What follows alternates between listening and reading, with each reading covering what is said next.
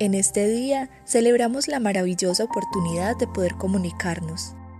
Hoy, con fragmentos de autores colombianos, la Biblioteca Pública de Borarango celebra el Día del Idioma.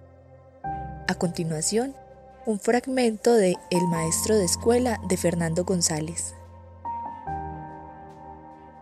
Por la noche, paseando en el atrio bajo nubes sucias y bajas, vi por entre el remaje de la ceiba a la luna y sentí ahí mismo que la ceiba no existe sin la tierra y el aire, calor y la humedad, que todos nos condicionamos.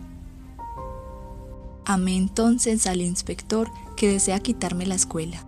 ¿Quiénes somos? El cura estaba acurrucado en el portón de su casa cural, conversando con uno. Y le amé porque me acusa, me condiciona. Arrojé el cigarrillo y me fui decidido a confesarme. Me pesa mucho esta mezquina personalidad que se define, el marido de Josefa Zapata, el maestro de escuela. ¿Contradicción? No. Orgullo y humildad, pues soy gesto divino. Nada, pero divino.